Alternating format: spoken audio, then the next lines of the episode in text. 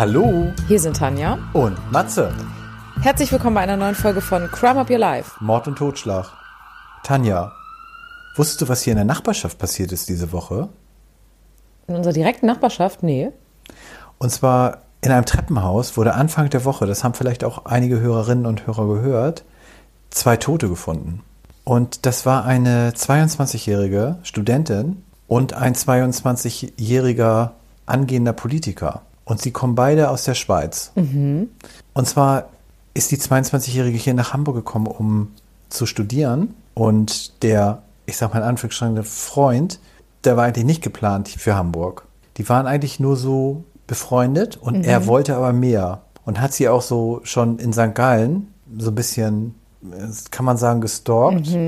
Bisschen aufdringlich ähm, belästigt, sagen wir es mal so. Und sie ist dann, wie gesagt, nach Hamburg gezogen und ist extra aus der Schweiz hierher gekommen, um sie zu töten. Und hat sie dann im Treppenhaus aufgelauert, sie erschossen und sich dann selbst. Ist das nicht heftig? Ja. Hat er irgendwie noch einen Brief hinterlassen oder so? Nee, gar nichts. Ja, gruselig. Also immer gruselig, aber wenn das so nah bei passiert, ne? Ja. Ja, Tanja, jetzt kommen wir zu deiner Kurzgeschichte erstmal, bevor Ja. ich jetzt mit meiner Hauptgeschichte komme. Ja. Und meine Kurzgeschichte ist diesmal wirklich kurz und bis heute ungelöst. Und zwar geht es um einen Fund, der erstmalig 2007 stattgefunden hat in Kanada. Und zwar ist ein Mädchen da am Strand spazieren gegangen und dann war da so ein Turnschuh angespült worden. Und dann hat sie den so genommen und wollte, wollte da so reingucken, weil sie da sowas wie eine Socke drin gesehen hat. Oh, das war bestimmt der Fuß. Ja, Oh weil Gott. in der Socke steckte der Fuß. Oh. Und das war, wie gesagt, 2007. Und seitdem wurden immer und immer wieder Schuhe mit Füßen drin angespült. Oh Gott, das ist ja dein Thema eigentlich. Ich meine, unsere Hörerinnen und Hörer wissen es ja nicht. Du magst ja keine Ich- Barfußfüße. Stimmt, ich mag keine Füße. Genau. Das ist wirklich mein Thema. Ja, und bisher sind es insgesamt, also konnte man diese Füße sozusagen fünf unterschiedlichen Männern zuordnen, einer Frau auf jeden Fall, und bei dreien ist man unklar bisher. Und sowohl 2008 als auch kurz danach, 2009 muss das gewesen sein, wurden zwei, eine Frau und ein Mann, identifiziert. Und beide sind angeblich suizidgefährdet gewesen. Ja. Das heißt, man hat jetzt diese Theorie gehabt, dass die vielleicht von der Brücke gesprungen sind und dass deshalb die Füße angeschwemmt wurden. Aber ich denke mir, die müssen ja irgendwie, Dass sie da hängen geblieben sind, vielleicht irgendwie, die sind abgerissen. ja, aber alle jedes Mal. Also es ist natürlich schon ein großer Zufall, dass beide suizidgefährdet waren. Ja. Von den anderen kennt man die Identität ja noch nicht und kennt deshalb deren Historie nicht. Aber das ist halt bis heute total unklar, zumal man bisher auch kein weiteres Körperteil gefunden hat, sondern immer nur ein Fuß. Deshalb gibt es auch noch die Theorie, weil in der Nähe ein Flugzeug abgestürzt ist, dass das vielleicht ein Grund gewesen sein könnte. Oder 2004 gab es dort in der Nähe einen Tsunami, dass das der Grund ist. Aber Fakt ist, bis heute konnte man diesen Fall nicht aufklären. Und weißt du auch, wie viel Füße oder Fußpaare man da gefunden hat? Ja, um die 20 Füße. Das ist ja irre. Und Ja. sonst kein anderes Körperteil. Nee. Ist ja schon sehr mysteriös. Ja, und man geht eben davon aus, dass das quasi durch den Verwesungsprozess sich Ja. der Fuß dann vom Rest des Körpers gelöst hat. Oha. Hm. Naja, vielleicht kommt da ja noch mal etwas mehr Licht ins Dunkle. Ja, aber bisher bleibt das so gut wie ungelöst. Okay. Gut, Tanja. Dann habe ich noch mal meine Kategorie. Tanja, wusstest du, dass 100 Mordermittlungen in den letzten Jahren mit einer neuen Technik zum Abschluss gebracht wurden? Nein, Welche Technik denkst du denn? mit einer neuen Technik. Mit Alexa. Ich löse Auswertung. auf. Nein, ich löse auf. Und zwar durch Hypnose. Oh, Eigentlich ist dies nicht erlaubt, aber der Staatsanwalt kann dies genehmigen, wenn es sich um einen spezialisierten Therapeuten handelt. das ist ja sehr spannend. Der Zweck einer ganzen Sache ist, dass sich der Zeuge an den Sachverhalt besser erinnern kann. Ja, ich habe das mal gesehen. in Amerika, wo die dann wirklich, weißt du, da ist dann jemand einfach an einem Auto vorbeigelaufen. Ja, genau. Und kann sich natürlich nicht an das Kennzeichen erinnern, aber durch die Hypnose kann er das ganz gezielt sich nochmal quasi in der Rückschau angucken. Ist total, irre, ne? Ja, ist Also das finde ich auch eine gute neue Ja. Technik, muss man sagen. Absolut. Gut. In meinem Fall brauchte man die Technik nicht, so Mhm. viel kann ich schon mal sagen. Kannst du dich noch dran erinnern? Wir haben neulich mal einen Film gesehen und zwar der hieß Run, Hide, Fight. Sagt dir das noch was? Ja, klar. Und zwar, da ging es ja um vier Schüler, die einen Amoklauf an einer Schule inszeniert hatten. Ja. Mein Fall könnte in gewisser Weise eine Vorlage hierfür gewesen sein, nur dass es hier keinen weiblichen Gegenspieler gab. Und zwar Tim Kretschmer schrieb folgende Zeilen ins Netz. Morgen gehe ich an meine alte Schule. Da werde ich gepflegt grillen. Ihr werdet schon sehen. Merkt euch den Namen. Winnenden. Das waren die Worte meines Täters am Vorabend, bevor er seinen tödlichen Amoklauf begann. Tim war gerade mal 17 Jahre, als er den Schlafzimmerschrank seiner Eltern durchsuchte. Er wusste, dass sein Vater hier die Beretta-Pistole versteckt hielt. Der Vater wusste auch, dass sein Sohn sehr labil war und auch aus diesem Grund die Waffe versteckt hielt. Aber auf andere Alarmsignale seines Sohnes achtete er nicht. Tim fand nach kurzer Suche die Waffe zwischen den Pullovern eingewickelt. Die passende Munition fand er im Nachtschrank. Tim wusste auch, wie man mit der Waffe umzugehen hat, denn der Vater ließ ihn ja in den hiesigen Schützenverein trainieren. Der nächste Morgen. Es ist der 11. März 2009. Ein schöner sonniger Morgen im März. Schüler strömen per Bus, per Fahrrad oder zu Fuß in den Weg in die Albertville Realschule. Zur gleichen Zeit ist es kurz vor neun. Jetzt macht sich auch Tim auf den Weg zu seiner Schule. Man muss sagen, zu seiner ehemaligen Schule. Denn vor einem Jahr hatte die Schule bereits mit Schulabschluss verlassen. Er kleidete sich klassisch, wie man das so aus Filmen kennt, wenn man der Böse ist und ein Blutbad anrichten will. In einem schwarzen Tarnanzug, Springerstiefel, schwarzen Rucksack, in der sich eine Waffe und eine Menge Munition befand. Inzwischen war es 10.30 Uhr und die dritte Unterrichtsstunde lief. Tim betrat die Schule, nahm seine Waffe aus dem Rucksack und ging gezielt auf sein früheres Klassenzimmer zu. Ohne Vorwarnung öffnete er die Klassenzimmertür und feuerte drauf los. Er zielte direkt auf die Köpfe der Schüler. Dabei traf er Chantal 15, Christina 16 und Jana 15. Sie alle drei hatten das Schicksal, dass sie direkt an der Tür saßen und wurden direkt tödlich getroffen. Geistesgegenwärtig stießen einige Schüler ihren Tisch um und suchten dahinter Schutz. Tim feuerte weiter wahllos in das Klassenzimmer, bis er nachladen musste. In diesem Moment rannte die Lehrerin zur Tür und verschloss sie von innen. Das hat wohl hier vielen Schülern das Leben gerettet, Tanja. Tim machte aber keine Versuche, das Klassenzimmer erneut zu öffnen, sondern er ging weiter in den Klassenraum der 10D. Hier gelang es ihm, sechs weitere Schüler zu töten. Auch krass, unter den Opfern war auch Ibrahim. Der 17-jährige Schüler war eigentlich krankgeschrieben und sollte zu Hause bleiben. Er ist nur gekommen, weil er an dem Deutschdiktat teilnehmen wollte, was er nun mit dem Tod bezahlt hat. Bereits kurz nach den Schüssen alarmierten andere Schüler die Polizei. Zehn Minuten später trafen bereits die ersten Polizistinnen und Polizisten ein. Tim setzte seinen Amoklauf fort und versuchte in den angrenzenden Physikraum einzudringen. Hier versuchte die junge Referendarin Sabrina sich gegen die Tür zu stemmen und somit Tim den Zugang zu blockieren. Das stelle ich mir jetzt auch gerade so wie in so einem Film vor, ne? Total, Dass sie so diese Türklinke hochdrückt und Ja. er versucht, die dann immer so runter zu, zu drücken. Ja. Tim ließ von seinen Bemühungen, die Tür zu öffnen, ab. Jetzt nahm er die Pistole und schoss zweimal durch die Tür und streckte damit Sabrina nieder. Dieser Physikraum war aber Gott sei Dank mit einem anderen Klassenzimmer gekoppelt. Die Schüler versuchten nun in Panik in den anderen Raum zu fliehen. Das gelang auch, denn Tim bemerkte die ersten Polizisten und floh über den Flur. Schüler verließen zur gleichen Zeit das Gebäude, über Feuerleitern oder sprangen voller Panik aus dem ersten oder zweiten Stock in die Freiheit, wovon sich einige Schüler Brüche zuzogen. Ja, klar. Äh, dann rannte Tim über den Flur und dabei stieß er auf eine weitere Referendarin und einer Lehrerin, die er gezielt mit mehreren Schüssen tödlich verletzt. Bis dahin hat er bereits zwölf Menschen getötet und es waren ja mal gerade nur eine kurze Zeit vergangen. Ja. Ein paar Minuten wahrscheinlich. ne? Ja. Ein Polizist sagte später aus, dass er einige Schüler am Pult sitzend nach vorne beugend gesehen hat, die von Schüssen in den Kopf getroffen waren. Ich muss dir mal ganz ehrlich sagen, ich bin immer erschrocken, wenn ich von solchen Amokläufen höre, dass die so gut zielen können.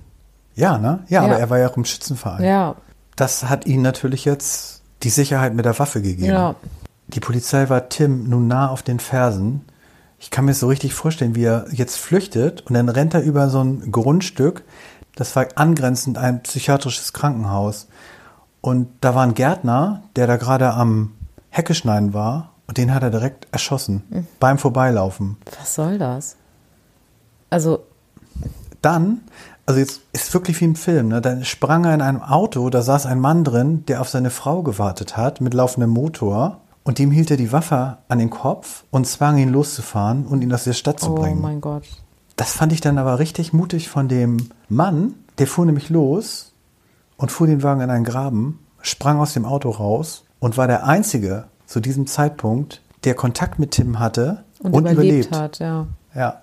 Er flüchtete dann aus dem Auto und rannte in das naheliegende Autohaus. Da hat er aber auch Glück gehabt, ne, der Fahrer, dass er nicht nochmal zum Graben ist Ja, ne, und geschossen hat. der konnte sich irgendwie in Sicherheit bringen. Ja. Jedenfalls hat dieser Tim da gar nicht weiter drüber nachgedacht, rannte in ein Autohaus und forderte vom Verkäufer den Schlüssel für ein Auto da. Und der Verkäufer, der stand da mit dem Kunden und war natürlich völlig geschockt und hat erstmal gar nicht reagiert. Und das machte Tim natürlich richtig wütend. Und daraufhin erschoss er auch den Autoverkäufer und den Kunden. Gott. Ist das nicht heftig? Ja. Aber die beiden waren jetzt Gott sei Dank die letzten Opfer. Tanja, jetzt war es bereits halb eins und die Polizei konnte Tim vor dem Autohaus stellen. Nun passiert das, was meistens ein Amokschütze macht. Er nahm seine Waffe, hielt sie sich an den Kopf und drückte ab. Was trieb ihn nun zu dieser Tat? Ganz Deutschland stellte sich zu diesem Zeitpunkt die Frage. Er hatte auch einmal einen Brief an seine Eltern geschrieben mit den Worten, ich leide, ich weiß nicht mehr weiter. Er wurde von seinen Mitschülern und Schülerinnen gemobbt. Lag es vielleicht darin, dass er altmodisch gekleidet war, zu groß für sein Alter war? Er wurde auch Riesenbaby genannt. Er war 2008 in Therapie, sogar zeitweise stationär. Hat er aber alles abgebrochen und sich zurückgezogen und Ballerspiele gespielt. Hat ihn das womöglich auch animiert? Stellt sich auch die Frage. Ja, die Frage wird ja oft gestellt, inwieweit da Computerspiele Einfluss Aber ich finde, diese Spiele sind ja schon umstritten, das stimmt. Aber solche Tat auf solche Spiele zu schieben, finde ich jetzt auch ein bisschen einfach. Man sollte vielleicht auch mal die Leute anklagen, die beim Mobbing weggesehen haben. Weil das kriegen ja auch Leute Ja. mit. Ne? Äh, und nochmal auf die Waffe zu kommen. Der Vater wurde übrigens wegen dem Rumliegen lassen der Waffe wegen fahrlässiger Tötung zu einem Jahr und sechs Monate Freiheitsstrafe verurteilt. Generell befand sich die Familie nach der Tat auch auf der Flucht. Sie wurden extrem gehasst. Die Schwester von Tim wurde ins Ausland geschickt und auf eine Schule, erst in Frankreich und dann nach Australien. Der Rest der Familie wohnt nun irgendwo in Deutschland, weit weg von Winnenden, mit neuer Identität. Könnte auch dein Nachbar sein. Tanja, bei der Beerdigung der Opfer war selbst Angela Merkel zur Trauerfeier erschienen. Und aus dem Klassenzimmer wurde eine Gedenkstätte. Und hier stehen 15 weiße Pulte mit Fotos der Verstorbenen aus glücklichen Zeiten. An der Tafel steht 11. März 2009, 9.33 Uhr. Ja, Tanja, ich fand die Geschichte schon sehr anliegend an unseren Film, den wir gesehen haben, Ja, weil das spiegelt das schon so ein bisschen wider. Da war ja auch ein Schüler bei, der Ja. die Tat begangen hat, weil er gemobbt wurde. Ja, Tanja, das war mein trauriger Amoklauf. Das ist jetzt auch schon eine Zeit her und ich konnte mich eigentlich gar nicht so an diesen Fall erinnern. ja, ich finde, also ich konnte mich erinnern, Ja. aber man hat es natürlich nicht mehr so präsent, wie wenn du das jetzt nochmal erzählt hast. Ja, klar. Dann kommen wir zu deiner Geschichte heute. Das hat sicherlich nichts mit einem Amoklauf zu tun. Nein, hat es nicht, sondern wir gehen nach Amerika, nach Missouri und in einen, in einen ganz kleinen Ort, wo die Community ganz stark war und wo die Familien untereinander sich wirklich geholfen haben, wenn sie gesehen haben, dass, dass es irgendwem nicht gut geht. Und es gab dort eine Mutter, die mit ihrer schwerkranken Tochter in einem Haus zusammengelebt hat und die auch sehr viel Unterstützung von der Community bekommen hat. Ein paar Tage lang hatte man diese Mutter und das Kind nicht mehr gesehen. Beide nicht. beide nicht mehr gesehen. Und alle waren total irritiert. Die Familie auch der Mutter war irritiert, weil sie sie auch telefonisch nicht erreicht haben. Und irgendwann haben sie die Polizei gerufen. Die Polizei hat dann nach einigen hin und her, weil die natürlich nicht, auch nicht einfach in dieses Haus rein durften, haben sie es aber am Ende dann eben geschafft, sind in dieses Haus rein und haben die Mutter in einer Blutlache gefunden. Getötet durch 17 Messerstiche und von der Tochter keine Spur. Und jetzt ging die Sorge los in der Community, denn die Tochter war angewiesen auf ihren Rollstuhl, sie war angewiesen auf ihre flüssige Nahrung und sie war angewiesen auf ihren Sauerstoff. Mhm. Und sowohl die Rollstühle als auch die Sauerstoffflaschen und auch diese Nahrungsschläuche, ja. alles war unberührt das wollte ich nämlich gerade Haus. fragen. Das war alles noch da. Das war alles da. Also ist nur die Tochter verschwunden gewesen. Die Tochter war verschwunden mhm. und jetzt gerieten alle in Panik, weil die war jetzt irgendwo und völlig hilflos, offensichtlich, weil sie eben ihre Sachen nicht mit dabei hatte. Dann wird sie auch sterben, wenn sie das wohl nicht Davon ist man zu ja. dem Zeitpunkt ausgegangen, ganz genau. Wir gehen aber mal wieder, bevor ich das auflöse, etwas in die Vergangenheit. Die Mutter, die dort eben getötet wurde, war die Didi Blanchard, die 1967 geboren wurde, mit 24 schwanger wurde mit ihrer Tochter Gypsy Rose. Und zwar mit dem zu dem Zeitpunkt 17-jährigen Rod, was Oha. ja auch schon ein bisschen ungewöhnlich ist. Sie war ja. 24, er war 17. Und kurz vor der Geburt von Gypsy Rose hatte Rod sich auch von ihr getrennt, weil er einfach gesagt hat, er hatte aus den falschen Gründen geheiratet. Das hatten sie nämlich auch dann noch gemacht, mhm. einfach weil sie schwanger war. Aber mhm. er liebte sie im Grunde nicht und hat sie deswegen eben verlassen. Kurz nach der Geburt ist der Didi aufgefallen, dass die Tochter so Schlafaussetzer hatte und immer wieder nachts keine Luft bekommen hat. Und da beginnt eigentlich die sehr lange Krankengeschichte der Gypsy. Also ab dem siebten Lebensjahr ungefähr saß sie im Rollstuhl aufgrund von Muskelschwund. Und sie war eigentlich wirklich von morgens bis abends in Krankenhäusern und bei Ärzten. Und sie war auch nur bis zur zweiten Klasse in der Schule. Dann hat die Mutter eben umgestellt auf Homeschooling, mhm. weil das überhaupt nicht vereinbar war. Weil sie dann auch, und das war besonders bitter für alle, die sie auch immer gesehen haben, sie war ganz klein, sie war zierlich, sie saß im Rollstuhl Sie hatte dann irgendwann immer Mützen auf, weil sie eine Glatze bekommen hat aufgrund der Leukämie. Hat sie auch noch gehabt. Und es war also, alle hatten Mitleid und haben dann eben in dieser Community, wo sie später gewohnt haben, eben wirklich versucht, sie auch zu unterstützen und haben der Mutter seelischen Beistand geleistet, haben versucht, mit der Tochter mal zu sprechen, wenn es möglich war. Also so halt, ne? Die Gypsy Rose wirkte auch immer viel, viel jünger, als sie eigentlich war, weil sie sehr klein war. Sie war ungefähr 1,50. Sie hatte eben, also kein Haar, sie hatte fast keine Zähne mehr. Und sie hatte eine, hatte eine sehr schrille, relativ kindliche Stimme. Mhm. Und jetzt kommen wir mal dazu, man fragt sich ja, was ist mit der Gypsy Rose passiert und wer hat die Mutter getötet? Und wieso tut jemand auch so einer Familie das an? Da steckt bestimmt mehr hinter. Da steckt mehr hinter. Hast du eine ja. Idee? Nee. Ich kann dir sagen, dass die Gypsy Rose gefunden wurde.